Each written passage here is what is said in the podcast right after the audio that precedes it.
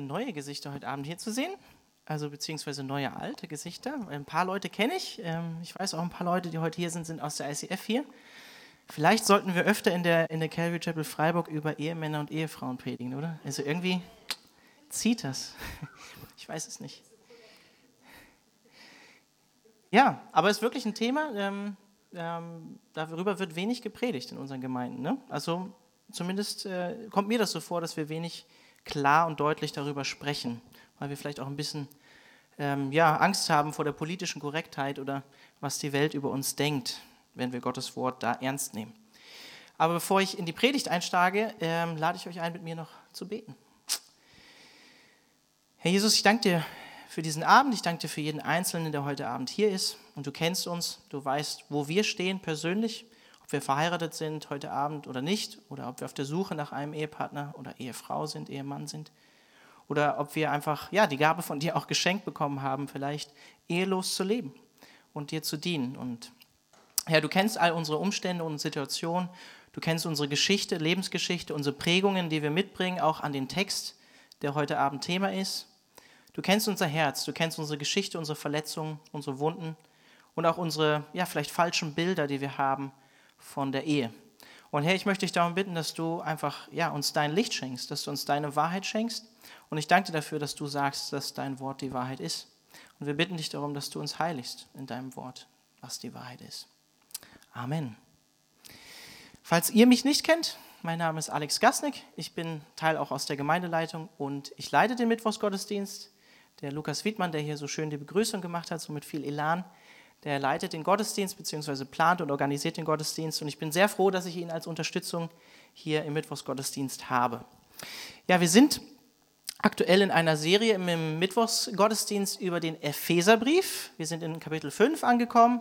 Der Untertitel der Serie lautet, wer wir in Christus sind. Das heißt, es geht um unsere Identität. Ähm, ja, der christliche Glaube hat sehr viel mit unserer Identität zu tun als Menschen, wer wir sind, wie wir uns selbst sehen, wie wir Gott sehen, wie wir andere Menschen sehen. Und wir sind in dem Teil angekommen, wo es um die christliche Eheordnung geht. Der Teil, der am meisten im Neuen Testament ausführlich darüber spricht, was es heißt, als Ehemann und als Ehefrau Gottes zu leben. Und interessanterweise, liebe Männer, ich sehe, glaube ich, auch fast mehr Männer heute Abend hier als Frauen, hat Paulus mehr den Männern zu sagen als den Frauen. Ja? Ähm, die letzte Predigt war schon recht lang. Man kann auch nicht immer alles in einer Predigt sagen. Ich weiß, die Predigten in der ICF sind etwas kürzer zum Beispiel. Ja? Ähm, wir haben hier eher eine längere Bibelstunde. Ich glaube, die letzte Predigt war eine Stunde lang. Aber Gott sei mit euch. Ähm, vielleicht ist es ja ein interessantes Thema und ihr könnt zuhören und mir folgen. Aber man kann auch immer trotz alledem nicht alles sagen und das ist auch nicht mein Anspruch. Aber ich möchte, bevor wir in das Thema einsteigen und ich vielleicht den ganzen Text nochmal vorlese und so ein bisschen rekapituliere, was haben wir letztes Mal gehört, einfach ein Wort an alle Singles hier richten, weil ich weiß, es sind einige Studenten hier, die Mittwochabends immer kommen und die vielleicht noch nicht verheiratet sind, beziehungsweise noch auf der Suche nach einem Partner sind. Und vielleicht hört sich das komisch an, aber ich will einfach am Anfang sagen, Ehe ist nicht alles. Also, versteht mich nicht falsch, die Ehe ist eine gute Sache Gottes, ne? aber Ehe ist nicht an sich alles. Es ist eine wunderbare Sache Gottes, aber sie ist kein Allheilmittel für all deine Probleme. So nach dem Motto, wenn ich denn dann mal den Ehepartner X habe, dann bin ich glücklich. Das ist eine falsche Einstellung und ein falsches Denken, was wir oft in uns haben. Sie löst nicht all deine Probleme und macht vielleicht sogar das Leben auf dieser Erde nicht unbedingt einfacher, sondern vielleicht manchmal sogar schwieriger. Deswegen lehrt uns Paulus auch im 1. Korintherbrief, Kapitel 7, dass Unverheiratetsein große Vorteile mit sich bringt. Ja, das sagt er ernsthaft. Und auch Jesus sagt uns, dass die Ehe ist eine zeitlich begrenzte Sache Gottes, weil wir sein werden, wie er sagt, wie die Engel. Damit meint er nicht, dass wir geschlechtslos sein werden, äh, bin ich von überzeugt, sondern dass wir ähm, unverheiratet sein werden. Und wenn wir ewig leben als Menschen, wird es auch nicht mehr die Notwendigkeit geben, uns zu vermehren, uns fortzupflanzen, weil wir sein werden wie die Engel unsterblich nämlich. Lehrt uns auch Jesus. Und genau hier in Epheser 5 lernen wir, dass die menschliche Ehe ein Bild ist, die ihre endgültige Erfüllung ja dann letztlich in der himmlischen Hochzeit findet. Das heißt, wenn wir als Gemeinde, als Leib Christi vereint werden mit Jesus Christus, darin erfüllt sich das Bild der Ehe von Mann und Frau, von Adam und Eva, ob sie es damals wussten oder nicht, in der endzeitlichen Vereinigung von Jesus Christus als dem Bräutigam und der Gemeinde seiner Braut. Beide jedoch auch, Jesus und Paulus, lehren uns auch, dass unverheiratet sein ebenso eine Gabe von Gott ist.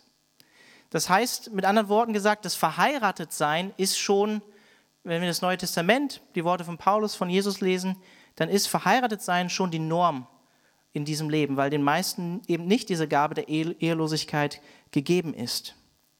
Ich glaube, an alle Singles ist es wichtig zu lernen, als Nachfolger von Jesus Christus, die Umstände und die Begebenheiten, in die uns Gott gestellt hat, unabhängig davon, ob du jetzt verheiratet bist oder nicht oder den Partner noch nicht gefunden hast, anzunehmen und Gott in der Situation, in der du bist, mit deinem Leben zu ehren. Die Zeit entsprechend zu nutzen, die Gott dir geschenkt hat. Und Paulus sagt, unverheiratet sein hat den Vorteil, dass du mehr Zeit für Gottes Sache hast. Und ich hatte es gesagt, ich möchte am Anfang den ganzen Text nochmal lesen. Das heißt auch den Text vom letzten Mal, vom letzten Mittwoch, wo es um die Ehefrau ging. Und ich lese ab Vers 21, Kapitel 5 aus der Schlachterübersetzung. Ordnet euch einander unter in der Furcht Christi oder der Furcht Gottes. Ihr Frauen, ordnet euch euren eigenen Männern unter als dem Herrn. Denn der Mann ist das Haupt der Frau, wie auch der Christus das Haupt der Gemeinde ist. Und er ist der Retter des Leibes oder der Bewahrer des Leibes, kann man auch übersetzen. Und nun die Gemeinde, wie nun die Gemeinde sich dem Christus unterordnet, so auch die Frauen ihren eigenen Männern in allem.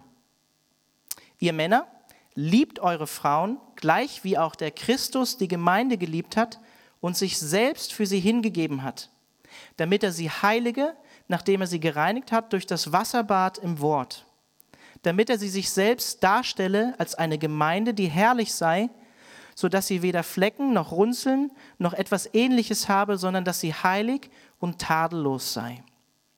Ebenso sind die Männer verpflichtet, ihre eigenen Frauen zu lieben wie ihre eigenen Leiber. Wer seine Frau liebt, der liebt sich selbst. Denn niemand hat je sein eigenes Fleisch gehasst, sondern er nährt es und pflegt es, gleich wie der Herr die Gemeinde. Denn wir sind Glieder seines Leibes, von seinem Fleisch und von seinem Gebein.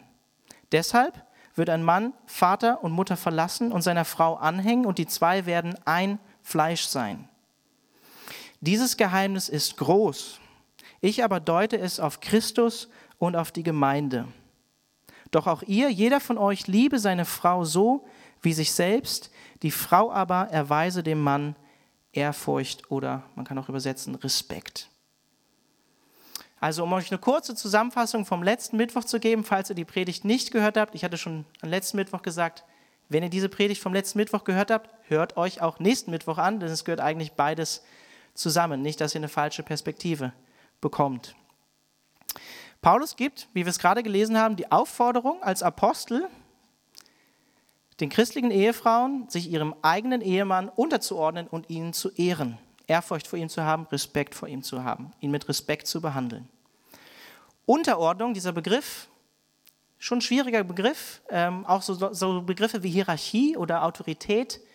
Ähm, ja, das sind vielleicht Begriffe, die wir, wo wir vielleicht manchmal andere Begriffe auch für finden müssen, weil, sie, weil wir sie mit Bedeutungen füllen, die vielleicht nicht unbedingt aus der Bibel kommen, sondern die wir aus der Welt kennen. Unterordnung lässt sich vielleicht auch umschreiben als die Verantwortung einer Ehefrau, einer christlichen Ehefrau, der liebevollen Leitung ihres Mannes zu folgen. Denn der Mann trägt nach dem, was wir gerade gelesen haben, letztlich die Verantwortung vor Gott für die Ehe.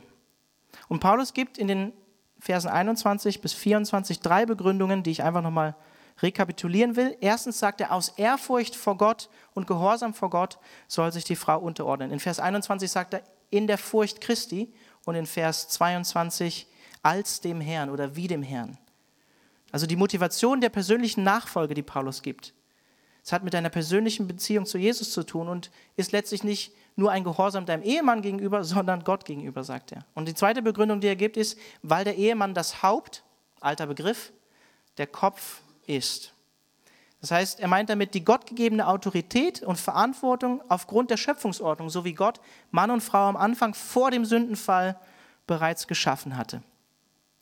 Adam zuerst und dann die Eva aus seiner Rippe, die Gott ihm zugeführt hat. Und als drittes gibt er die Begründung, weil die Ehe eine geistliche Wahrheit zeigt oder widerspiegeln soll. Und das haben wir auch in den Versen gesehen, Verse 23 bis 24. Wir sehen die Autoritätsstellung von Jesus Christus zur universalen Kirche, zur Gemeinde, wird parallel gesetzt von Paulus mit der Autoritätsstellung des Ehemannes zur Ehefrau und auch die Unterordnung der universalen Kirche unter Jesus Christus als dem Haupt der Kirche wird parallel gesetzt mit der Unterordnung der Ehefrau unter den Ehemann. Ich werde an dieser Stelle nicht mehr dazu sagen. Ich habe es einfach nur noch mal zusammengefasst und rekapituliert. Wenn ihr die Predigt nicht gehört habt, hört euch die Predigt vom letzten Mittwoch an. Ich ermutige euch dazu, das zu tun. Falls ihr jetzt an diesem Punkt denkt oder euch Sorgen macht, oh Mann, die arme Feli, die arme Ehefrau vom Alex, ist er wirklich davon überzeugt, dass das so ist? Hier eine wahre Begebenheit aus der letzten Woche von, aus unserer Familie, von unserem zweieinhalbjährigen Sohn. Ihr kennt alle das Lied, ne? Äh, loben, ähm, singen, beten, loben den Herrn, oder? Lasst uns miteinander, lasst uns miteinander. Kennt ihr, ne? Ja. Unser kleiner zweieinhalbjähriger Sohn lief durch die Gegend bei uns in der Wohnung, hat mir meine Frau erzählt und hat halt singen, beten den Herrn die ganze Zeit gesungen. Loben hat er ausgelassen. Singen, beten den Herrn. Dann hat ihn Feli irgendwann gefragt: Noel, weißt du eigentlich denn, wer der Herr ist? Und Noel eiskalt innerhalb von 0,0 Sekunden: Mama. Also ich finde, das bringt eindeutig auf den Punkt, wer was für eine hohe Stellung meine Frau bei uns in der Ehe und Familie hat. Ja? Ich war zu dem Zeitpunkt leider nicht da. Sonst hätte ich Einwände erhoben. Nein. Aber fand ich witzig. Ich lese mal Vers 25, denn heute geht es ja um die Männer. Ne? Ihr Männer liebt eure Frauen, gleich wie auch der Christus die Gemeinde geliebt hat und sich selbst für sie hingegeben hat. Also Paulus gibt hier die Aufforderung, an die Männer, die Frauen zu lieben. Und ich möchte es einfach nochmal umschreiben. Er sagt nicht, hey Männer, seid lieb zu euren Frauen. In Anführungszeichen. Oder seid lieb und nett zu euren Frauen, was ja auch schon eine gute Sache wäre, lieb und nett zu deiner Frau zu sein. Oder seid immer romantisch mit eurer Frau oder zu eurer Frau. Sagt er nicht. Er sagt auch nicht, Männer, hey, ordnet euch euren eigenen, euren eigenen Ehefrauen unter genauso wie sie das bei euch tun. Er sagt aber auch nicht, hey Männer, achtet ja darauf, dass sich eure Ehefrau euch immer unterordnet und euch gehorcht. Das sagt er auch nicht. Stattdessen sagt er, hey Männer, liebt eure Frauen. Und ich weiß nicht, wenn ihr verheiratet seid, wie eure Frauen oder vielleicht auch Freundin oder Verlobte tickt, aber ich kann zu 100 Prozent für meine Frau sagen, dass das genau ist, das, was meine Frau von mir braucht, dass ich sie liebe, dass ich sie Ehre auf eine authentische Art und Weise ihr meine Liebe zeige. Kann ich einfach so für meine Frau sagen. Paulus meint hier nicht das, was wir allgemein unter Verliebtsein vielleicht verstehen. Das heißt, ein zeitlich befristetes Gefühl, was wir haben, was irgendwann sich verändert und vielleicht dann auch zu einer reifer gewordenen Liebe wird, die unabhängig von diesem Gefühl liebt, die sich zu der anderen Person stellt, unabhängig von dem inneren Gefühl des Verliebtseins. Was für eine Art der Liebe meint Paulus hier? Und ich glaube, das ergibt sich ganz klar in diesem Vers schon ähm, aus dem, was er da sagt, und den Vergleich, den er zieht mit der geistlichen Wahrheit für die Ehe von Mann und Frau. Er sagt, so wie Christus die Gemeinde geliebt hat, so soll ein Ehemann seine Frau lieben. Ein christlicher Ehemann soll sich an Jesus orientieren. Ist immer eine gute Sache, ich sage es immer wieder, ne? sich an Jesus zu orientieren als Christ. Ist immer gut. Ein christlicher Ehemann soll sich an Jesus orientieren, an der Liebe, die Jesus seiner Gemeinde, seiner Braut gezeigt hat. So wie Paulus auch sagt in 1. Korinther 11, Vers 3, Christus ist das Haupt eines jedes Ehemannes, ergänze ich jetzt einfach mal. Wenn der Mann das Haupt der Frau ist, sagt er, Christus ist das Haupt eines jeden Ehemannes. Die Autorität des Mannes steht niemals allein. Christus steht darüber. Und Paulus beantwortet in Vers 25 schon diese Frage, warum? Und auch die Frage, wie? Also auf welche Art und Weise soll sich oder soll der Mann lieben? Warum soll Mann, sollen Männer ihre Frauen lieben oder der Mann seine Frau lieben? Weil Jesus, seine Braut, die Gemeinde auch geliebt hat, sagt er. Und wie sollen die Männer das tun? Sie sollen es auf dieselbe Art und Weise tun, wie Jesus seine Braut, die Gemeinde, geliebt hat. Und aus dieser Aufforderung ergeben sich für mich oder dieser Parallelsetzung von Mann und Frau, Christus und Gemeinde, ergeben sich mehrere Fragen, um zu verstehen, was dieses Gebot für uns oder für mich als Mann, ich predige heute Abend auch zu mir selbst, ich bin Ehemann und habe zwei Kinder, bin seit fünf Jahren verheiratet. Also ich predige auch mir selbst hier heute Abend. Sowieso predige ich immer mir selbst, aber heute nochmal besonders. Ergeben sich mehrere, mehrere Fragen. Die erste Frage wäre für mich, wie hat denn Jesus denn die Gemeinde geliebt? Wie sah das denn aus? Und Paulus sagt in Vers 25 schon, wie diese Liebe genauer aussah. Eine selbsthingebende, eine selbstaufopfernde Liebe. Davon spricht er. Ich lese nochmal den, den Ende, Ende von Vers 25 vor. Äh, und sich selbst für sie hingegeben hat, für die Gemeinde. Sich selbst geopfert hat für die Gemeinde. Das haben wir auch schon in Epheser 5 am Anfang vom Kapitel gelesen, als allgemeine Anweisung für alle Christen. Da sagt Paulus, werdet nun Gottes Nachahmer als geliebte Kinder und wandelt in der Liebe, gleich wie auch Christus uns geliebt hat und sich selbst für uns dargegeben hat als Schlachtopfer zu einem lieblichen Geruch für Gott. Und ich finde das Paradebeispiel ähm, für selbstlose Liebe oder die selbstlose Liebe, die Jesus gelebt hat, ist der Philipperbrief, Kapitel 2, Verse 2 bis 8. Die sprechen davon, dass wir als Christen niemals irgendetwas aus eigennütziger Natur heraus tun sollen, sondern dass wir demütig sein sollen, den anderen höher achten sollen, als uns selbst auf das schauen sollen, was dem anderen gut tut und nicht das, was unbedingt uns in erster Linie gut tut. Und wir sollen dieselbe Gesinnung haben, dieselbe Einstellung haben, wie Jesus Christus sie auch hatte der, obwohl er Gott war, Mensch geworden ist und sich selbst sozusagen äh, ja, erniedrigt hat, indem er Mensch Schöpfung geworden ist, menschengleich geworden ist und sich noch mehr erniedrigt hat, indem er ans Kreuz gegangen ist, gehorsam war Gottes Willen gegenüber, um uns loszukaufen von der Schuld. Das sagt Philippa 2. Und ich finde, das bringt es auf den Punkt. Diese Einstellung, diese Gesinnung soll bei jedem Ehemann gegenüber seiner Frau sichtbar werden. Ich habe es schon letzten Mittwoch gesagt, wenn ihr denkt, es ist eine, es, ist eine herausfordernde äh, Anordnung, die Paulus einer Ehefrau gibt, keine Frage. Nicht einfach, wenn ich mir vorstellen muss, Gott sagt, hey Alex, ich erwarte von dir, dass du dich deiner Ehefrau unterordnest oder deinem Ehemann, wenn ich mir jetzt vorstelle, ich wäre der Ehemann und ich müsste mich mir selbst unterordnen. Ich kenne halt meine Schwächen und vielleicht auch manchmal meine, meine, mein falsches Gebrauchen von meiner Autorität. Nicht so einfach. Aber dieselbe Einstellung und Gesinnung zu haben als Ehemann, wie Jesus Christus sie hatte gegenüber seiner Gemeinde, ist genauso herausfordernd, würde ich mal behaupten. Sehr, sehr herausfordernd. Wie hat Jesus nach Philippa 2 selbstlos geliebt?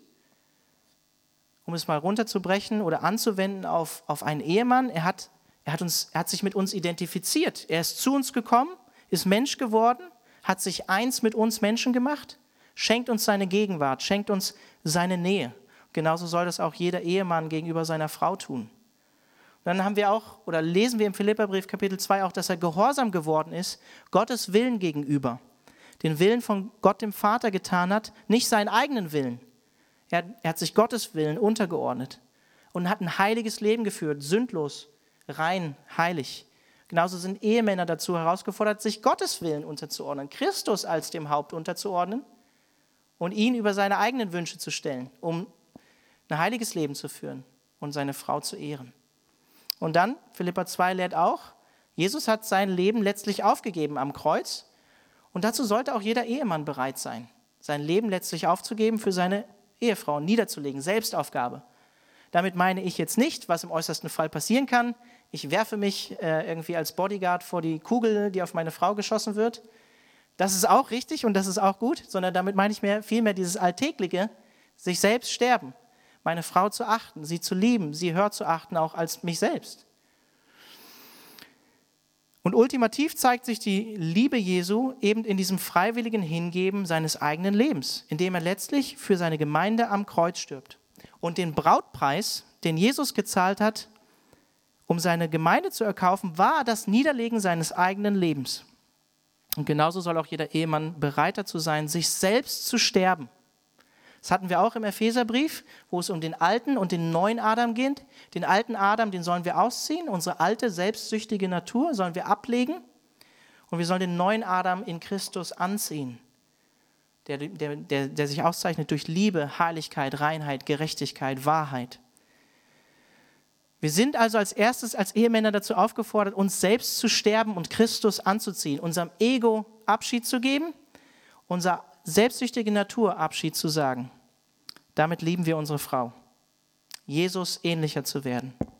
Und Jesus hat nicht darauf geschaut, was er von der Gemeinde bekommen würde, sondern was die Gemeinde von ihm braucht, was er ihr geben kann. Das hat Jesus getan. Jesus liebte seine Braut nicht mit einer Erwartungshaltung, was gibt mir meine Braut oder mit einer Kosten-Nutzen-Rechnung, was springt für mich denn dabei raus, wenn ich sie heirate. Und genauso soll auch ein Ehemann darauf achten, was seine Frau braucht und wie er ihr dienen kann. Das heißt Verzicht und Opferbereitschaft als Ehemann für deine Frau, für deine Ehefrau. Und wenn du heute Abend hier bist und eine Beziehung zu Jesus hast, wiedergeborener Christ bist, den Heiligen Geist hast, dann musst du dir die Fragen stellen, was tut meiner Frau gut? Nicht nur, was tut mir gut, was tut meiner Frau gut? Wie kann ich meiner Frau Liebe zeigen? Welche Sprache der Liebe spricht meine Frau? Natürlich darf sich diese Fragen auch umgekehrt die Frau stellen. Aber der Mann ist besonders herausgefordert, das zu tun. Wie kann ich meiner Frau dienen? Was tut ihr gut? Und jetzt sagst du vielleicht, sorry, aber du kennst meine Frau ja gar nicht. Und du bist auch noch gar nicht so lange verheiratet wie ich. Ja, das mag sein. Aber Jesus liebte genau das, was seiner Liebe eigentlich gar nicht würdig war, nämlich dich und mich. Und wir kennen uns selbst schon ganz gut, glaube ich. Jesus hat uns nämlich nicht erst geliebt, als wir vollkommen waren oder liebenswürdig waren, sondern als wir unvollkommen waren und Sünder waren. Er hat uns zuerst geliebt. Deshalb steht diese, dieses Gebot von Paulus für jeden Ehemann gegenüber jeder Ehefrau, egal wie schwierig sie ist. Oder sie schwierig sie sein mag oder du sie als schwierig siehst. Jesus liebte seine Gemeinde nicht, weil sie liebenswürdig war, sondern um sie liebenswürdig zu machen. Und so sagt Paulus auch in Vers 25, Männer, liebt eure Frauen, wenn sie sich in euren Augen, äh, er sagt nicht, er sagt nicht, Männer, liebt eure Frauen, wenn sie sich in euren Augen liebenswürdig verhalten. Sondern er sagt einfach, liebt sie, egal wie die Umstände sind. Seid geduldig mit ihnen. Und egal wie unvollkommen deine Frau deiner Meinung nach ist oder sich verändern muss, ähm, ja, das Gebot steht von Paulus, deine Frau unabhängig der Umstände zu lieben. Also wie hat Jesus die Gemeinde geliebt? Zweite Frage, die sich für mich ergibt, wie hat Jesus Autorität ausgeübt? Wie hat Jesus geleitet? Und wenn wir das Leben von Jesus anschauen, dann sehen wir, dass Jesus erstens kein Tyrann war und wir sehen auch, dass Jesus kein Diktator war, der seine Stellung, die Gott ihm gegeben hat, missbraucht hat. In Lukas 22, Vers 27 lesen wir von Jesus Christus, ich aber, gegenüber seinen Aposteln, ich aber bin mitten unter euch wie der Dienende. Also der, der die, der die höchste Autorität eigentlich hatte unter, äh, unter den Aposteln, äh, Jesus Christus selbst, der Lehrer, dem sie nachgefolgt sind, der sagt, ich bin wie unter euch wie einer, der dient. Markus 9, Vers 35. Wenn jemand der Erste sein will, so sei er von allen der Letzte und aller Diener. Matthäus 20, Vers 25 bis 28. Ihr wisst, sagt Jesus, dass die Fürsten der Heidenvölker sie unterdrücken und dass die Großen Gewalt über sie ausüben, über die Völker. Unter euch aber soll es nicht so sein, sondern wer unter euch groß werden will, der sei euer Diener, und wer unter euch der Erste sein will, der sei euer Knecht. Und dann bringt das in Vergleich mit seinem eigenen Dienst. Gleich wie der Sohn des Menschen nicht gekommen ist, um sich dienen zu lassen, wie ein Pascha, sondern um zu dienen und sein Leben zu geben als Lösegeld für viele. Da sehen wir die, die, die Füllung des Begriffs von göttlicher Autorität. In der, ich kann dieses Zeichen jetzt schlecht machen, ich habe schon öfter mal gemacht, aber in der Welt sieht es so aus, die Masse dient dem, der oben steht, bei Jesus Christus sieht es umgedreht aus. Jesus steht unten und dient allen. Und ich möchte eine kleine Seitenbemerkung machen. Hierarchie oder Autorität, verschiedene Autorität an sich ist nichts Schlechtes. Muss ich einfach mal ganz klar sagen. Das ist eine marxistische Vorstellung, dass sie per se schlecht ist, Hierarchie. Ist eher ein modernes Phänomen, dass wir sagen, das sei schlecht. Aber, wie ich gerade gesagt habe, christliche Hierarchie und Autorität ist sehr anders zu verstehen als weltliche Hierarchie und Autorität. Dürfen wir voneinander unterscheiden. Jesus hat seinen Jüngern das Beispiel gegeben, einander die Füße zu waschen. Wir wissen noch nicht genau, wir machen hier auch in der Karwoche, machen wir auch manchmal, oder die letzten Jahre haben wir Fußwaschung auch gemacht am Donnerstag. Ähm, aber es steht noch nicht fest, ob das diesmal so sein wird, gell? Ja, aber Jesus hat es als Bild gegeben, in welche Richtung Gott gegebene Autorität geht, nämlich als Beispiel. Als Beispiel ein, eine dienende Haltung zu haben, den anderen zu dienen, den anderen über sich selbst zu stellen, eine dienende Leiterschaft. Das heißt, Autorität und Macht geht im christlichen Sinne immer einher mit einer Ausübung von Dienerschaft und Liebe. Ich finde das beste Beispiel, und das habe ich von C.S. Lewis, der nutzt es auch als, als Bild für den Ehemann, ist die Dornkrone von Jesus Christus. Ja, der Ehemann, der hat im christlichen Sinne eine Krone auf, aber es ist eine Dornenkrone. Dienst. Sich selbst hingeben für den anderen. Nicht mein Bild, sondern das Bild von C.S. Lewis. Also ordnet sich Jesus in gewisser Weise auch der Gemeinde unter? Ich würde sagen, ja, in gewisser Weise kann man das sagen. Denn Jesus versorgt die Gemeinde, sein Leib, mit allem Guten, was er braucht. Er liebt, schützt, versorgt, leitet, bewahrt. Und so soll es auch ein Ehemann tun. Dritte Frage, die sich für mich daraus ergibt, wir sind noch immer beim ersten Vers. Wie ist Jesus mit Frauen umgegangen? Und da auch noch mal kleine Seitenbemerkungen an alle Singles. Jesus war, soweit wir wissen, nicht verheiratet.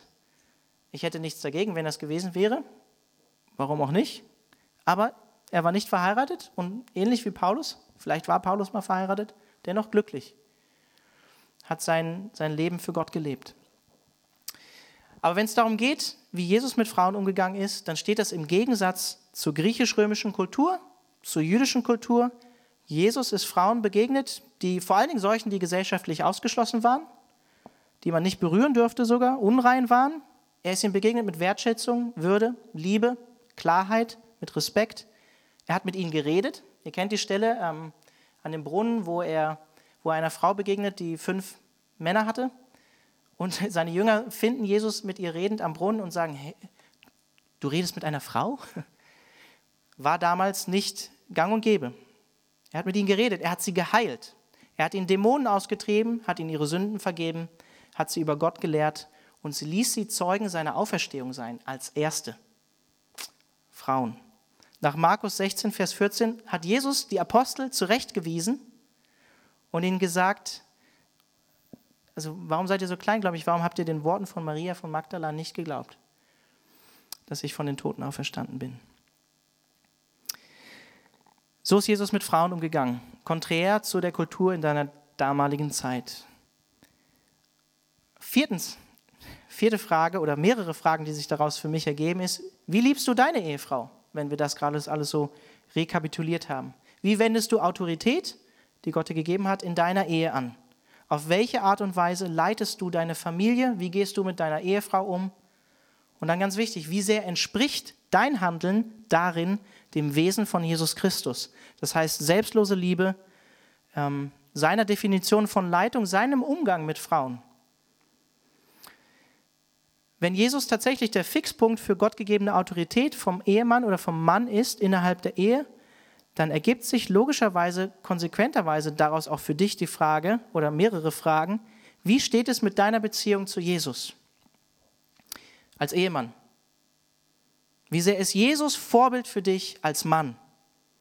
Wirst du Jesus ähnlicher? Und wenn 1. Korinther 11.3 war es, ich habe die Stelle schon zitiert, dass Christus das Haupt eines jeden Ehemannes ist, wie sehr lässt du dich von diesem Haupt Christus in deinem Leben und in deinem Herzen bestimmen und verändern? Oder mit anderen Worten, wie sehr regiert Jesus in deinem Herzen, in deinem Leben? Und wenn Paulus uns hier auffordert, als Männer, Ehemänner, unsere Frauen zu lieben, ich bin davon überzeugt, du kannst letztlich nur die Liebe deiner Frau schenken, die du selbst von Jesus empfängst. Weil wenn du versuchst, krampfhaft aus dir selbst heraus zu leben, dann wird, wird es irgendwann, wird es eine Zeit lang wahrscheinlich gut gehen, aber nicht dauerhaft. Und ich möchte auch nochmal daran erinnern, wenn ich diese Vergleiche ziehe mit Jesus, wenn Jesus der Fixpunkt ist, an dem wir uns orientieren sollen, liebe Ehemänner, lieber Alex Gasnick, ich, wir sind nicht Jesus. Wir sind auch nicht gleichzusetzen mit Jesus, wir sind nämlich nicht vollkommen, auch wenn wir hier von Paulus äh, diese, diese gleichgesetzt werden mit Christus der Gemeinde, so Mann und Frau oder Adam und Eva. Aber wir sollen wie Jesus sein. Wir sollen wie Jesus leben, uns an ihm orientieren, unser Leben von ihm her betrachten und verändern lassen. Und ich glaube, wir haben manchmal als Männer eine verweiblichte Vorstellung von Jesus Christus. Oder? Schon mal drüber nachgedacht? Vielleicht auch eine schwächliche Vorstellung von Jesus. Der wehrt sich ja gar nicht am Kreuz. Der hält ja die linke hin und dann auch die rechte. Das ja ziemlich, kommt einem ziemlich unmännlich vor, oder? Aber Jesus ist Mannsein in vollkommenster Art und Weise. Ich glaube, Jesus ist der vollkommene Mann. Weil in Jesus sehen wir, vollkommene göttliche Männlichkeit bedeutet anderen mit deiner Kraft, mit deinen Gaben, mit deinen Mitteln, mit deiner Stärke, mit deiner Autorität, all den Dingen, die Gott dir geschenkt hat als Mann, zu dienen sie richtig einzusetzen, die Kraft in richtige Bahn laufen zu lassen, statt sie für egoistische oder selbstverherrlichende Zwecke einzusetzen. Johannes Chrysostomus, der Erzbischof von Konstantinopel aus dem 4. bis 5. Jahrhundert nach Christus, der bringt das auf den Punkt, wenn er sagt, du willst, dass dir die Frau gehorche, wie die Kirche Christus gehorcht? Und ich muss hier nochmal sagen, das ist zu differenzieren. Ne? Ich würde dem nicht ganz zustimmen, denn wir müssen einen Unterschied machen. Ne? Gott allein ist derjenige, dem wir uns ganz unterordnen sollen. Ne? Aber wenn ihr diese Differenzierung hören wollt, hört euch die Predigt von letzten Mittwoch an. Aber er sagt weiter, so sorge du auch für deine Ehefrau, für sie, wie Christus für die Kirche sorgt. Müsstest du auch dein Leben für sie hingeben? Müsstest du dich auch in tausend Stücke zerreißen lassen? Müsstest du auch alles Erdenkliche ertragen und erleiden? Weigere dich dessen nicht. Wenn du auch all das leidest, so hast du noch lange nicht getan, was Christus für die Kirche getan hat. Bams. Finde ich eine starke Aussage von ihm.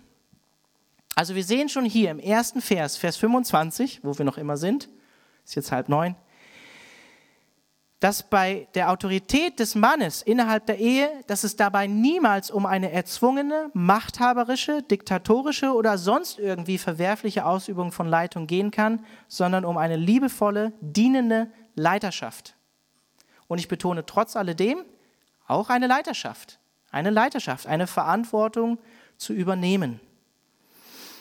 Da wir ja noch zum Schluss kommen wollen, dann lese ich auch mal die nächsten Verse nochmal. Vers 26 bis 27.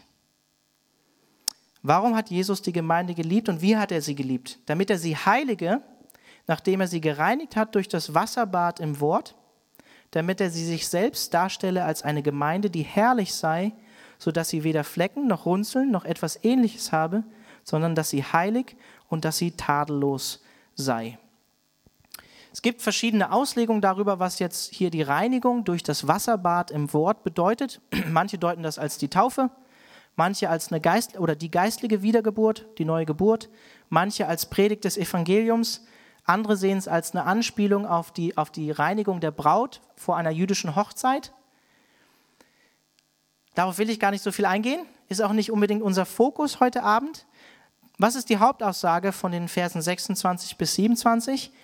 Jesus hat sich selbst hingegeben, wurde aktiv, hat etwas getan, um seine Braut zu heiligen, die Gemeinde, und sie zu reinigen, eine reine und heilige Braut zu gewinnen. Das heißt, Verse 26 bis 27, die sprechen von dem priesterlichen Dienst, den Jesus seiner Gemeinde, seiner Braut erwiesen hat. Er hat sie geheiligt und er hat sie gereinigt. Eine priesterliche Funktion. Ebenso sind wir als Ehemänner, als christlicher Ehemann geistlich dafür verantwortlich, für unsere Familie zu sorgen. Ein Ehemann soll seine Ehe oder seine Familie geistlich schützen und bewahren. Er soll zum Wohle und zum Wachstum der Mitglieder seiner Familie leben und handeln. Und auch hier müssen wir, muss ich diese Differenzierung einfach auch machen oder das aussprechen. Auch der priesterliche Dienst von Jesus an seiner Gemeinde ist natürlich zu unterscheiden von dem priesterlichen Dienst eines Ehemannes an seiner Familie oder an, an seiner Ehefrau. Das können wir nie in eins setzen. Und ja, auch die Ehefrau trägt eine geistliche Verantwortung für ihre Ehe und ihre Familie und auch für ihren Ehemann. Aber Martin Luther hat das so ausgedrückt in seinen Reden, ähm, in seinen Tischreden. Er sagt, ein Vater, ein Ehemann, ein Familienvater soll ein Bischof und ein Pfarrer seines Hauses sein. Ein Bischof und ein Pfarrer seines Hauses.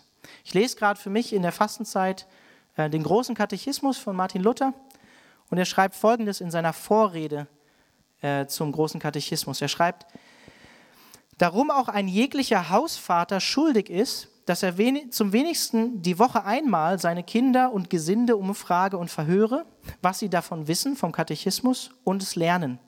Und wo sie es nicht können, er sie mit Ernst dazu anhalte, es zu tun. Das sind Martins, Martin Luthers Worte oder Vorworte oder Vorrede zum großen Katechismus. Katechismus ist übrigens ein, ein mündlicher Lehrunterricht in der, in der christlichen Religion, auch an Kinder oder an, an Leute, die getauft wurden. Und ich finde das beste Beispiel ähm, für diese Aussage hier von, von, von Luther, ein, ein, ein, ein Mann soll oder ein Ehemann soll ein Pfarrer oder Pastor seines Hauses sein, ist für mich ein Bild, was mir ein Pastor gegeben hat der auch mal hier den Mittwochsgottesdienst geleitet hat, nämlich John Renrick. Er hat zu mir gesagt, ich weiß gar nicht, ob ich da schon mit meiner zukünftigen Frau verlobt war oder noch einfach mit ihr zusammen war, mit ihr zusammengelebt, äh, nicht zusammengelebt mit ihr einfach, äh, ich habe nicht mit ihr zusammengelebt, sondern ihr wisst schon, ne? Freundin, sie war meine Freundin, so, puh, gerade noch rausgeritten, ne? Aber er hat mir gesagt folgendes, er hat mir dieses Bild gegeben, dass der Ehemann und ich finde dieses Bild so toll, dass der Ehemann ein Gärtner ist. Und ich finde das Bild super. Letztes Mal hatten wir das Bild übrigens ne, zum Bild der Unterordnung nochmal äh, noch zurück von einem Regenschirm, den der Mann trägt. Die letzte Verantwortung, die der Mann trägt. Und Unterordnung in dem Sinne ist zu verstehen, dass die Frau sich unter diesen Regenschirm begibt, unter den Schutz des Mannes, was die eigentliche Funktion ist. Ich fand dieses Bild auch sehr schön. Das habe ich in der Ehevorbereitung von Heidi und Fried bekommen, ist mir auch immer hängen geblieben. Die haben uns auch einen Regenschirm geschenkt. Aber könnt ihr euch die andere Predigt so anhören. Aber das Bild eines Ehemannes als Gärtner. Ja? Wenn ihr euch einen Garten vorstellt, wo Blumen sind, wo Leben ist, das sind deine Frau und das sind deine Kinder. Und du kannst die Ehe oder die Familie, ich ergänze jetzt einfach mal die Kinder dazu, als einen großen, schönen Garten betrachten, als einen Garten sehen. Und ich weiß nicht, ob jemand hier ist. Ist irgendjemand hier, der irgendwie als Gärtner arbeitet oder so, sowas in die Richtung macht? Vielleicht einen Garten hat und darin arbeitet? Eine vorsichtige Hand. Ja, in Freiburg sind Grundstücke teuer, niemand hat Gärten, okay. Ja, Gärten sind harte Arbeit, oder? Also wenn man einen schönen Garten haben will, Unkraut jäten, Löcher graben, Samen säen und so, Bäume pflanzen, schon Arbeit, ne? Und wenn wir an einem schönen Garten vorbeifahren oder einen schönen Garten sehen, dann wissen wir eigentlich oder sollten wir uns mal daran erinnern, hey, der ist, nicht, der ist nicht durch Zufall entstanden, sondern da hat sich jemand die Mühe gemacht, diesen Garten schön zu machen, hat sich darum gekümmert. Und ein schöner Garten beginnt mit Arbeit, mit harter Arbeit. Und genauso ist es auch für einen Gärtner, der an seinem Garten oder an der, an der Ehe arbeitet, an der Familie arbeiten soll. Sich regelmäßig, das bedeutet sich regelmäßig um den Garten zu kümmern, zu bewässern, ne? Ohne Wasser sterben die Pflanzen, zu beschneiden. Und ich muss ganz klar und ganz deutlich sagen, ich sage das auch mir, wenn ein Ehemann diese Notwendigkeit für die Beziehung zu seiner Frau oder zu der Beziehung zu seinen Kindern nicht sieht, hat er nicht verstanden, was Gott in seinem Wort sagt über Verantwortung in der Ehe eines Ehemannes. Gott will, und das sage ich ganz, ganz klar, Gott will, dass unsere Frauen, unsere Familien, unsere Kinder, wenn wir im Bild des Gartens sind, aufblühen. Und Gott will dich dafür gebrauchen als Ehemann, dass sie es tun. Dass sie ihre Gaben entfalten, dass sie wachsen zu Jesus hin, dass sie im Glauben fest werden. Die Frage ist, übernehmen wir diese Verantwortung auch als Ehemann und Vater? Oder sind wir passiv? Deswegen Autorität geht immer mit Verantwortung einher, die uns Gott gibt. Und die Passivität der meisten Männer in ihrer geistigen Verantwortung ist leider häufig ziemlich sichtbar. Und ich meine, sie wird auch sichtbar im Sündenfall. Scheinbar, es ist schwierig zu sehen, aber scheinbar, oder schwierig zu verstehen aus dem, aus dem ähm, Sündenfall, war Adam dabei, als der Teufel oder die Schlange mit Eva gesprochen hat. Aber er hat scheinbar kein Wort gesagt. Er war einfach dabei und hat seinen Mund gehalten. war passiv. Aber wir lieben, oder ein Ehemann liebt seine Frau und seine Familie, indem er aktiv ist, indem er aktiv leitet, indem er Verantwortung wahrnimmt und nicht passiv ist. Indem er die Verantwortung wahrnimmt, die Gott für die Ehe und Familie gegeben hat. Und es gibt da zwei Extreme. Es gibt diese Passivität als Extrem, ähm, in die Männer häufig verfallen oder häufig, häufig reinfallen. Manchmal, ich sage mir jetzt mal übertrieben, als Waschlappen zu Hause sind, ja, überspitzt gesagt. Oder sagen, pff, irgendwie in so eine, in, ja, in so eine I don't care Haltung verfallen. Soll sie mal machen, meine Frau, oder sollen sie mal machen? Das ist das eine Extrem. Und das andere Extrem ist eine harsche Dominanz als Diktator oder eben als Tyrann. Ne? Diese beiden Extreme gibt es und Gott will beides nicht. Gott will keinen Waschlappen und Gott will auch keinen Tyrann in, seiner, in der Familie. Das will er nicht. Und das Versagen, bin ich davon überzeugt, der meisten Männer in der Familie und auch in der Leitung der, der Gemeinde, die Gott gewollt ist, liegt darin, dass sie ihre Verantwortung nicht wahrnehmen oder dass sie ihre Verantwortung, die Gott ihnen gegeben hat, falsch ausüben und dass sie sie missbrauchen und es nicht so anwenden, wie Gott es sich gut gedacht hat. Vers 28 bis 31. Paulus greift einen etwas neuen Gedanken auf. Er sagt, ebenso sind die Männer verpflichtet, ihre eigenen Frauen zu lieben wie ihre eigenen Leiber. Wer seine Frau liebt, der liebt sich selbst. Denn niemand hat je sein eigenes Fleisch gehasst, sondern er nährt und pflegt es, gleich wie der Herr die Gemeinde. Denn wir sind Glieder seines Leibes, von seinem Fleisch und von seinem Gebein. Deshalb wird ein Mann seine Vater, seinen Vater und seine Mutter verlassen und seiner Frau anhängen, und die zwei werden ein Fleisch sein. Was sagt Paulus hier in den ersten Versen? Ich fasse mal zusammen. Niemals wird ein Mensch, ob Mann oder Frau, der bei gesundem Menschenverstand ist, seinen eigenen Körper, seinen eigenen Leib lieblos behandeln oder verachten und sich nicht darum kümmern, sondern er sagt, logischerweise, er wird sich um das Wohlbefinden seines eigenen Körpers kümmern, wird dafür sorgen, dass er genügend Sport macht, dass er genügend isst, dass er genügend trinkt, dass es ihm gut geht. Und genauso selbstverständlich ist es für Paulus, dass ein Mann dementsprechend seine Frau liebt und seine, für seine Frau sorgt und sich um ihr Wohlbefinden kümmert. Warum sagt er das? Er tut, der Mann tut sich selbst damit etwas Gutes, sagt er. Und ich weiß, dieser Gedanke kam mir auch bei der Predigtvorbereitung in den Kopf. Paulus meint es hier nicht im Sinne von Happy Wife, Happy Life. Versteht ihr, was ich meine? Weil wir, was verstehen wir unter Happy Wife, Happy Life? Wir verstehen darunter häufig, ein Mann ist glücklicher oder entspannter, wenn die Frau das bekommt, was sie eigentlich will. Oder du ihr die Leitung überlässt, um Konflikt zu vermeiden, um einfach ein entspannteres Leben zu haben. Wieder so nach dem Motto, so soll sie mal machen. In dem Sinne, ich gebe ihr das, was sie will, was sie braucht. Das meint Paulus hier nicht. Er meint es in dem Sinne, ich setze es mal ins Negative, wenn ihr eure Frauen vernachlässigt, vernachlässigt ihr euch selbst und schadet damit euch selbst. Das sagt Paulus. Ich finde, dadurch wird es nochmal klarer, wenn wir es ins Negative setzen.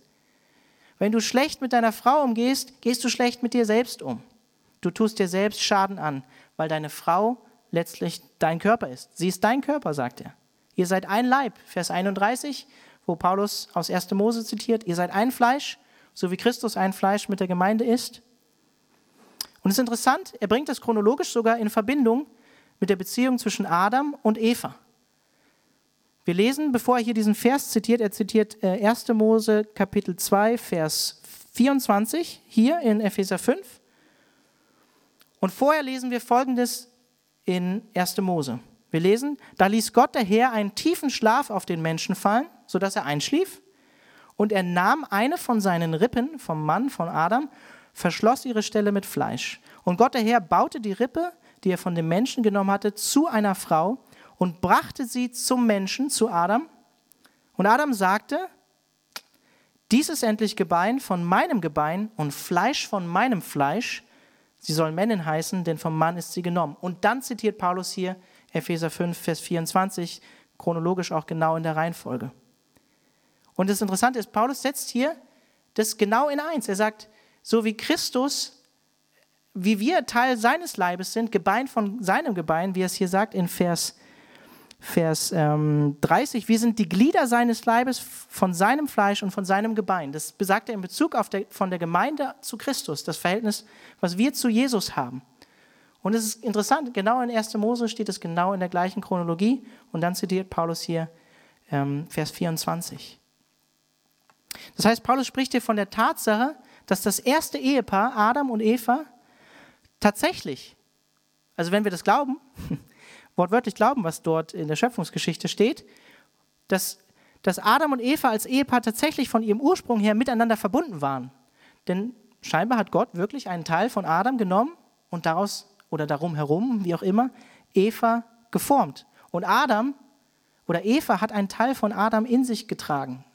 Sprichwörtlich war Teil, ein Teil von seinem Teil. Und die zwei wurden ein Fleisch oder werden ein Fleisch, wie es danach heißt. Und das ist das oder die Umschreibung, wie man christliche Ehe eigentlich am besten umschreiben kann. Mann und Frau sind ein Organismus letztlich, als, ein, als eine Einheit zu verstehen. Nicht als etwas voneinander getrennt ist, sondern als ein Fleisch, als ein Organismus. Wenn wir bei dem Bild bleiben, was Paulus uns schon gegeben hat, dass der Mann der Kopf ist, das Haupt, und die Frau der, der Leib oder der Körper, etwas altmodische Begriffe, ne? Haupt und Leib, Haupt äh, oder Kopf und Körper, ja, dann sind wir doch, ist doch logisch, oder? Der Kopf kann nicht ohne einen Körper leben und der Körper kann auch nicht ohne einen Kopf leben, sonst stirbt ein Mensch. Ich glaube, nach verblutet dann nach zehn Sekunden oder so, frühestens, spätestens, weiß ich nicht.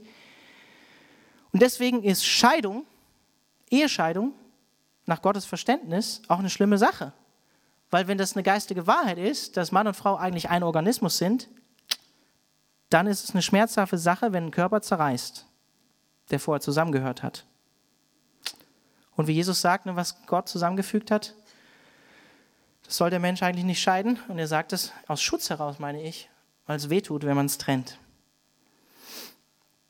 Das heißt, wenn wir ein Leib sind mit unserer Frau, mit, mit, wenn wir ein, ein Organismus quasi sind, ein Körper sind eigentlich mit unserer Frau, dann kann ich mich auch nicht von meiner Frau distanzieren oder mich isolieren, mich in die Arbeit flüchten oder in Hobbys oder in Freunde. Das ist nicht gegeben, zu flüchten. Sondern ich soll, wie es, wie es hier in Vers 24 heißt, den Vers, den Paulus zitiert, meiner Frau anhängen.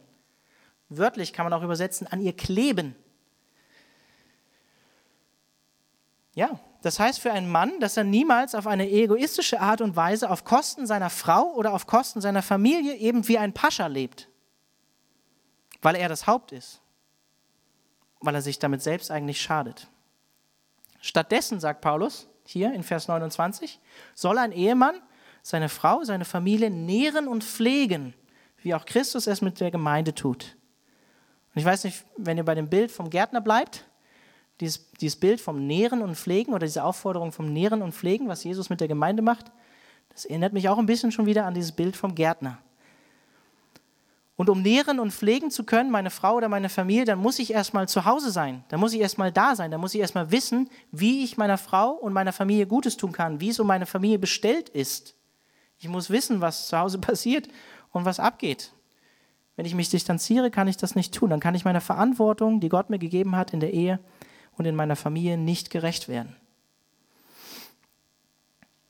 Und wenn wir beim Bild vom Körper in diesem Zusammenhang sind, wenn wir beim, beim Nähren und Pflegen sind, damit es einem Körper gut geht, den muss man pflegen. Der muss gewärmt werden, der braucht Nahrung, der braucht auch Liebe. Und Gott hat uns diese Aufgabe gegeben, als Ehemann zu bewahren, zu versorgen mit allem Guten, mit Überlebenswichtigen, zu sorgen für Schutz, für Wohlergehen unserer Ehefrau, unserer Familie, unserer Kinder aber nicht nur materiell.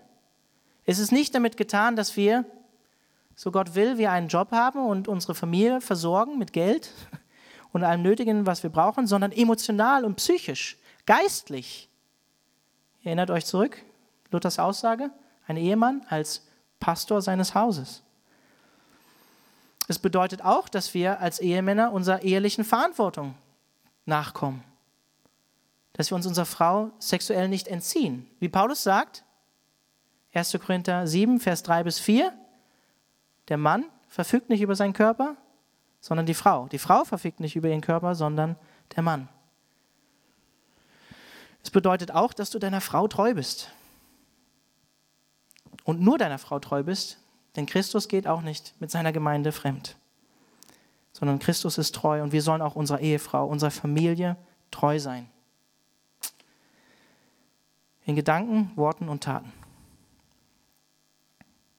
Und ich möchte in Bezug auf Vers 31 noch ein paar Worte an alle zukünftigen Ehemänner richten. Ich lese nochmal den Vers. Deshalb wird ein Mann seinen Vater und seine Mutter verlassen und seiner Frau anhängen und die zwei werden ein Fleisch sein. Ich möchte was sagen zu dem Vater und Mutter verlassen. Das heißt, Vater und Mutter verlassen. Manche von euch sind, haben sie schon verlassen. Ihr seid hierher gezogen, studiert hier, habt eine eigene WG oder eine eigene Wohnung. Schon mal gut. Eigenverantwortung übernehmen, Selbstständigkeit entwickeln, ein Mann werden. Ich meine das im positiven Sinne, ein Mann werden. Denn wie willst du für andere sorgen, für eine Familie sorgen, wenn du nicht dich selbst versorgen kannst? Wird schwierig. Deswegen ist die Qualifikation für den Dienst in der Gemeinde auch, wie sieht es, kann ein Ehemann oder kann jemand seine eigene Familie gut versorgen? Steht er seiner Familie gut vor? Wenn ja, kommt er in Frage für ein Leitungsamt in der Gemeinde, sonst nicht. Das heißt nicht übrigens, man muss immer so viel ausschließen und so, was es nicht heißt und dies, das, ist manchmal anstrengend, aber es heißt natürlich nicht, dass nur verheiratete Leute oder äh, Männer in die Gemeindeleitung kommen können. Ne? Paulus war auch nicht verheiratet. Wollte ich nur mal erwähnen. Ich weiß, ihr seid alle schon wahrscheinlich ein bisschen älter und so, aber ich sage es trotzdem, zocken Gaming, ich habe selber früher in meinen Teenagerjahren viel gezockt, das hilft nicht unbedingt dabei, Verantwortung für das reale Leben zu lernen. Pornografie, Pornografie ist kein guter Lehrer für Sexualität oder Umgang mit einer realen Frau. Ich lese gerade ein Buch von einem in Rente gegangenen Psychologieprofessor von der Stanford University, Philip Zimbardo heißt er, der hat ein Buch geschrieben, in unserer Zeit übrigens, über das verlorene Mannsein. Das, das Buch heißt übrigens, wen es interessiert, Man Disconnected. Ähm, der Untertitel ist, ich habe es hier irgendwo, How Technology has sabotaged what it means to be male. Also wie die Technologie unserer Zeit das Mannsein sabotiert hat. Und er ist kein Christ, säkularer äh, Professor, der hat 2015 dieses Buch geschrieben über das Mannsein oder auf den Verlust des Mannseins. Und er schreibt darin zusammenfassend, zusammenfassend, Today's young men are failing academically, socially and sexually. Many grown men remain like little boys. Finde ich eine harte Aussage. Ich übersetze es. Heutzutage äh, versagen viele junge Männer akademisch, in ihrem sozialen Umfeld und sexuell und viele erwachsene Männer bleiben wie kleine Jungs, sagt er. Er, eine, er bringt auch eine Statistik an und sagt, 25 Prozent der jungen Männer leben eher zu Hause bei ihren Eltern als junge Frauen in einem vergleichbaren Alter, also ein Viertel mehr der Männer.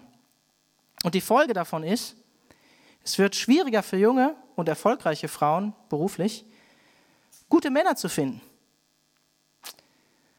Auch von der Bildung her oder vom Einkommen her. Und er schreibt weiter, ein Grund dafür ist, wie sie in ihrer Umfrage herausgefunden haben, ist, oder junge Männer sind gar nicht mehr so wirklich daran interessiert, eine langfristige Beziehung zu führen, eine Ehe einzugehen, Vater zu werden, Verantwortung für eine Familie zu übernehmen. Und er sagt, das liegt zu einem großen Teil daran, zu einem großen Prozentsatz, dass junge Männer mit physisch abwesenden Vätern oder emotional abwesenden Vätern aufgewachsen sind. Also sie hatten keine guten Vorbilder. Entweder ein Vater, der sich, der sich rausgezogen hat aus seiner Familie, zwar verheiratet war, aber passiv war, nicht aktiv, oder seine Familie verlassen hat, warum auch immer, Ehebruch begangen hat oder nicht klarkam mit seiner Frau, kein gutes Vorbild war. Das nennt er als Grund für, ja, für, das, für den Verlust des Mannseins in unserer heutigen Zeit die letzten zwei Verse und dann kommen wir hoffentlich auch gleich zum Schluss. Das ist einfach ein großes Thema. Er sagt, dieses Geheimnis, also dieses Einswerden, ein Fleischwerden von Mann und Frau, ist groß. Ich aber deute es auf Christus und auf die Gemeinde. Doch auch ihr, jeder von euch, liebe seine Frau so wie sich selbst, die Frau aber erweise dem Mann Ehrfurcht. Ich habe in Vorbereitung auf, auf diese zwei Predigten ein Buch gelesen von Andreas Köstenberger, ein Professor für Theologie, Neues Testament an einer Universität in, in Amerika. Ein Buch geschrieben über Gott, Ehe, Familie. Ähm, ja, wie übersetzt man das am besten? Rebuilding the Biblical Foundation, also ein Wiederbeleben oder Wiederaufbau der biblischen Grundlage davon, von Gott, Ehe und Familie. Und er schreibt am Anfang von seinem Buch, zum ersten Mal in ihrer Geschichte, muss man sich mal auf der Zunge zergehen lassen, zum ersten Mal in ihrer Geschichte steht die westliche Zivilisation vor der Notwendigkeit, die Bedeutung der Begriffe Ehe und Familie zu definieren. Die Ehe zwischen Ehemann und Ehefrau ist jetzt eine von mehreren Optionen, die nicht mehr die einzige oder sogar übergeordnete Form menschlicher Beziehungen sein kann. Das muss man sich mal auf der Zunge zergehen lassen, ne? Zum, zum ersten Mal in ihrer Geschichte. Die Ehe zwischen Mann und Frau, Adam und Eva, steht für eine tiefe Wahrheit, sagt Paulus hier in Vers 32. Gott hat sich was dabei gedacht, von Anfang an, ob Adam und Eva das wussten oder nicht. Sie stehen für Christus und seine Gemeinde, die Braut. So auch jeder Ehemann und jede Ehefrau. So ist das Bild zu verstehen. Wie hat Christus die Gemeinde geliebt? Oder unter anderem auch geliebt? Eben auch dadurch, dass er einen Bund mit seiner Gemeinde geschlossen hat, nämlich den neuen Bund, den er eingesetzt hat durch sein Blut und wo wir uns im Abendmahl daran erinnern. Und so reflektiert auch die Ehe von Mann und Frau den neuen Bund auf der Grundlage der Gnade Gottes. Dafür steht die Ehe. Für so für das Evangelium letztlich steht die Ehe.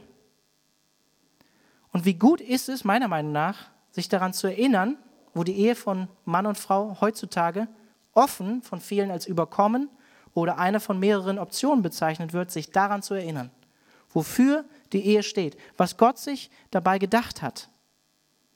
Das heißt, mit anderen Worten gesagt, christliche Familien oder auch allgemein gesprochen, die Ehe zwischen Mann und Frau, ob Christ oder nicht, spielt tatsächlich eine wichtige Rolle in Gottes Heilsplan, da sie letztlich auf die Beziehung von Christus und Gemeinde hinweist, auf das Evangelium hinweist. Und wenn die Ehe zwischen Mann und Frau das Evangelium repräsentiert, dann ist es eigentlich nicht verwunderlich, dass Ehen oder die Institution der Ehe an sich angefochten sind. Von außen wie innen dass es nicht einfach ist, ist in unserer Ehe, mit unserer Ehefrau, dass wir angefochten sind in unserer Ehe. Paulus kommt später noch in Kapitel 6 zum geistigen Kampf, in dem wir stehen als Christen. Und die Ehe ist auch von außen angefochten. Heutzutage wie niemals zuvor. Kein Wunder, denn die Ehe steht letztlich fürs Evangelium. Und in Vers 33 fasst Paulus im Prinzip eigentlich das, und damit komme ich auch zum Schluss, das zusammen, was er eigentlich in den Versen zuvor gesagt hat. Und ich möchte an diesem, an diesem letzten Vers einfach nochmal deutlich machen, was das eigentlich bedeutet, diese beiden Anweisungen, die Paulus hier gibt. Dass die Frau sich unterordnen soll, den Mann ehren soll und dass der Mann seine Frau lieben soll. Ich bin davon überzeugt, dass das eigentlich eine Anordnung ist, die für die Wiederherstellung oder Bestätigung der guten Schöpfung, Schöpfungsordnung Gottes steht, nämlich der Umkehrung von Genesis 3, Vers 16 im Fluch. Jetzt fragt ihr euch natürlich, was meint er denn jetzt damit? Während dem Sündenfall sehen wir eine Umkehrung der Schöpfungsordnung. Adam ist passiv, folgt seiner Frau in Ungehorsam Gott gegenüber. Und ich finde es immer wieder interessant. Ich lese die Schöpfungsgeschichte jetzt schon Seit einigen Jahren. Ich bin seitdem ich 16 bin Christ, ich bin jetzt 32. Und mir fallen immer wieder neue Dinge auf, die mir vorher noch nicht aufgefallen sind. Das ist mir jetzt in der Vorbereitung der Predigt das erste Mal aufgefallen äh, durch, durch einen Kommentator, den ich gelesen habe. Wir sehen eine Umkehrung der Ordnung am Anfang. Wir sehen am Anfang Gott, der den Mann schafft, dann wird die Frau geschaffen und die Tiere stehen darunter. Adam gibt ihm Namen. Was passiert beim Sündenfall? Ein Tier oder der Teufel in Form einer Schlange, ein Tier kommt zur Frau. Die Frau sagt dem Mann, wo es lang geht, und der Mann setzt sich letztlich auch über Gott hinweg. Eine komplette Umkehrung von dem, was wir am Anfang haben. Was lesen wir in, in 1. Mose 3, Vers 16 als Folge des Sündenfalls? Gott sagt zur Frau, dein Verlangen wird danach sein, und ich ergänze, über den Mann zu herrschen, ihn zu dominieren, aber der Mann wird über dich herrschen. Und zum Mann sagt er, weil du der Stimme deiner Frau gehorcht und von dem Baum gegessen hast. Wir sehen im Prinzip zwischen Mann und Frau einen Kampf um die Kontrolle. Der Mann wird seine Frau hart dominieren auf eine nicht gottgewollte Art und Weise. Und die Frau versucht, ich habe es letztes Mal gesagt, wir sollen es nicht tun, aber der, der Nacken oder der Hals zu sein, der den Kopf steuert, ihn zu manipulieren und zu dominieren, auch zu leiten, ihn zu bestimmen. Und wie löst Gott dieses Problem in der Halsgeschichte? Durch das neue Leben in Christus. Wenn, dem, wenn, dem, wenn das nicht Gott gewollt wäre, dann würden wir andere Anweisungen von Paulus hier übrigens bekommen. Durch das neue Leben in Christus gilt, Männer sollen sich demütigen, nicht über ihre Frauen herrschen, sondern sie so lieben, wie Christus die Gemeinde geliebt hat. Das heißt, in Liebe Verantwortung übernehmen, in Liebe leiten. Frauen sollen sich nicht die primäre Leitung in der Ehe ne-, über, oder übernehmen, sondern ihre Ehemänner ehren, indem sie sich eben unterordnen und ihrer Verantwortung vertrauen, ihrer liebevollen Leitung vertrauen. Versteht ihr, was ich damit meine? Was Paulus hier eigentlich die gute Schöpfungsordnung Gottes bestätigt, beziehungsweise sehen wir hier eine Umkehrung von dem, was im Fluch gegeben war. Damit komme ich zum Schluss. Es ist 9 Uhr. Ich gebe euch noch zwei praktische Tipps. Ähm, ihr könnt gerne für den Lobpreis auf die Bühne kommen. Ähm, ich gebe euch noch zwei praktische Tipps. Wir haben letztes Mal gesehen, dass Paulus das im Kontext von der Erfüllung vom Heiligen Geist sagt. Also auch diese gegenseitige Unterordnung, das ist im Griechischen verbunden damit, dass wir uns vom Heiligen Geist füllen lassen sollen. Und ich kann nur von mir selbst sagen, und ich kann es auch nur dir zusprechen, wir brauchen den Heiligen Geist für eine geisterfüllte Ehebeziehung. Wir haben als Christen das Privileg, Gott in unserer Ehe zu haben, zu Gott zu gehen, mit all unserem Versagen in unserer Ehe immer wieder zu Gott zu kommen und auch Versöhnung zu suchen untereinander in der Ehe.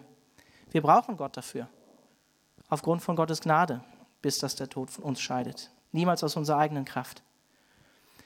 Und mein letzter Gedanke, den ich euch mitgeben möchte, ist folgender. Sich, dass du dich nicht zu sehr auf das versteißt, was Gott vielleicht von deinem Ehepartner fordert, sondern dass du in erster Linie darauf schaust, was Gott von dir möchte. Dass du dich darauf konzentrierst, wie jetzt in meinem Fall als Ehemann, dass ich eben meiner Verantwortung gerecht werde und sage, ja, ich will meine Frau lieben, wie Christus die Gemeinde geliebt hat. Und eben umgekehrt. Und nicht darauf zu pochen, auf dein Recht und zu sagen, so ist es aber oder so soll es sein, sondern deiner Verantwortung gerecht zu werden, die Gott dir gegeben hat was nicht ausschließt, dass du für deinen Ehepartner beten darfst. ja, lass uns beten zum Abschluss. Jesus, Herr, ich danke dir für dein, für dein Wort. Ich danke dir für dieses wunderbare Bild, was du gegeben hast in Adam und Eva. Und was du uns gegeben hast in der Ehe, was steht für Christus und die Gemeinde, für das Evangelium, dass du uns erkauft hast, dass du uns erlöst hast aus der Macht der Sünde und dass du uns zu deiner Braut gemacht hast und dass wir als Christen darauf warten, eines Tages vereinigt zu werden mit dir, Jesus, und dass sich darin die Ehe letztlich erfüllt. Und Herr, ich möchte dich darum bitten, dass du uns eine neue Perspektive und einen neuen Blick dafür schenkst, was für eine wunderbare Sache die, die Ehe ist. Und ich bete auch darum, dass du uns alle falschen Bilder, die uns geprägt haben in unserer Vergangenheit, durch die wir geprägt worden in der Welt, vielleicht auch Bilder oder Einstellungen, die uns geprägt haben durch Hollywood-Filme, was es heißt, ein Mann zu sein oder was es heißt, eine Frau zu sein. Ich möchte dich darum bitten, Herr, dass wir uns bestimmen lassen von dir, von deinem Wort bestimmen lassen, was du darüber sagst, was, was es heißt, ein Mann oder eine Frau Gottes zu sein. Und Herr, ich bete darum, dass du uns dafür den Heiligen Geist schenkst, dass wir unsere Verantwortung, die du uns geschenkt hast, dass wir ihr gerecht werden durch deine Gnade. Amen.